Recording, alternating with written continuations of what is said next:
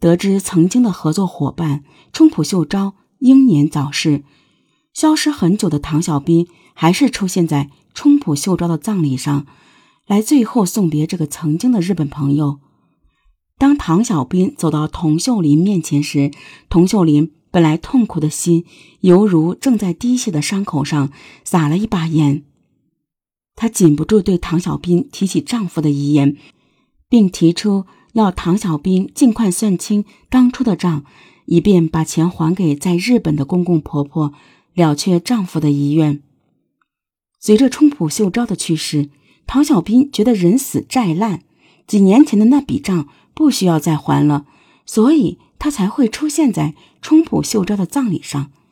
他根本没有想到童秀林会在葬礼上当众重新翻旧账，恼羞成怒的他蛮横地说：“我没有欠你的债，你爱找谁找谁去。我的丈夫就是因为你不还钱气死的，今天你还不认账吗？”童秀林早已怒火中烧，恨不得上前撕了这个态度蛮横的男人。你丈夫死不死与我何干？你有什么证据证明我欠你们的钱？说完，唐小兵甩手而去，留下童秀林泪眼迷蒙的木然站在那里。就在那一刻，内心充满怨恨的童秀林决定为丈夫复仇，除掉这个不讲信义的男人。童秀林曾经想过很多办法为自己的丈夫讨回公道，但是熟悉法律的她明白，依靠法律的手段来解决问题显然是行不通的，因为自己的手里没有足够的证据，根本打不赢官司。她曾经多次找过律师和从事法律工作的朋友咨询，但是谁也不能给她一个好的解决办法。深深的怨恨使童秀林放弃了一切顾虑。安葬丈夫之后，二零零二年九月，童秀林再次找到王江涛，因为她知道王江涛不单是丈夫的朋友，更是一个讲义气、够哥们儿的男人。关键时刻能够为朋友两肋插刀。当童秀林一字一气的说出“你帮我找人除掉唐小兵”的要求时，身为警察的王江涛还是吃了一惊，尽管他知道唐小斌做事的确不够地道，也知道唐小斌深深伤害了童秀林和冲浦秀昭这对夫妻，但是让一个警察去帮忙雇人行凶，深知法律的他还是有所顾虑。在劝说童秀林很久之后，王江涛吃惊地发现。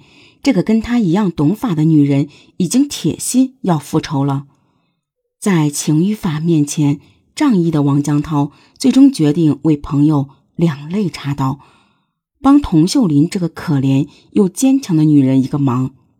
但是话到嘴边，王江涛还是明确的说：“我可以给你介绍个人，这个人跟冲浦秀昭也认识，你们自己谈，就跟我。”没有关系了。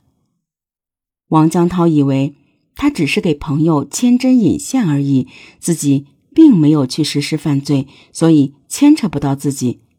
何况王江涛给童秀林引荐的是一个有着俄罗斯背景的朋友，让俄罗斯人帮日本人复仇，怎么也扯不到自己。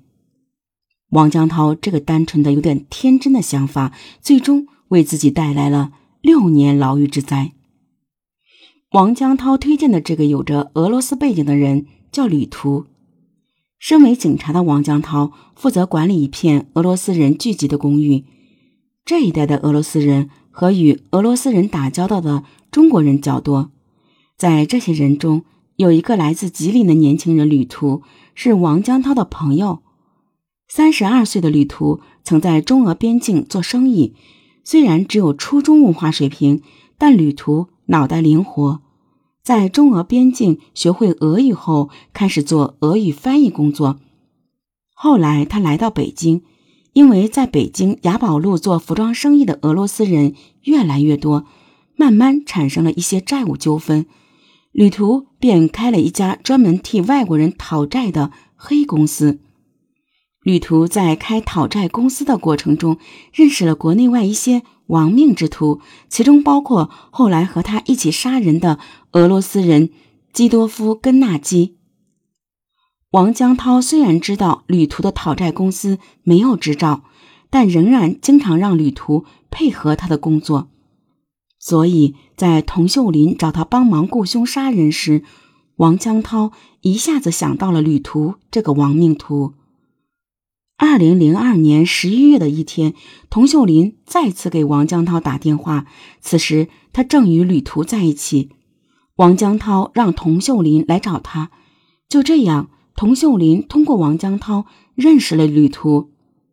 童秀林见到旅途之后，王江涛谨慎地起身说：“你们谈吧，我走了。”说完，转身离开了他们。在旅途居住的公寓里，童秀林把自己想找人杀了唐小兵的想法跟旅途说了，而且把冲浦秀昭和唐小兵之间的关系也说了一些。旅途说可以找个俄罗斯的人帮着办这事儿，并问童秀林唐小兵有没有保镖。童秀林告诉他，唐小兵应该没有保镖。童秀林很快跟旅途商量好。以三十万元的价格，请旅途雇佣俄罗斯人基多夫将唐小兵杀掉。随后，童秀林就开始筹钱，并向旅途提供了一张唐小兵的照片，告诉旅途一些关于唐小兵的情况。之后，童秀林支付给旅途二十一万元人民币。另外，王江涛手里还有童秀林的一万元美金。童秀林让旅途跟王江涛。要一万美元凑足三十万元人民币。旅途拿到钱后，并没有着急办事儿，这让童秀林有些着急。二零零二年十二月初，童秀林打电话问旅途什么时候办事儿，旅途答应说春节前一定办利索。听到旅途信誓旦旦的承诺，童秀林于二零零三年三月放心的去了日本。他想趁旅途杀人之机，把日本公公婆婆的事情料理完毕，然后轻松回国自首。但是童秀林到日本后，担心自己回国后杳无音信会让公公婆婆担心，就把自己已经花钱找人杀唐小兵的事向冲浦秀昭的父母和盘托出。冲浦秀昭的父母一听儿媳竟然出如此下策，他们坚决不同意童秀林这种做法，狠狠训斥了童秀林一番，劝童秀林尽快回国，阻止旅途他们。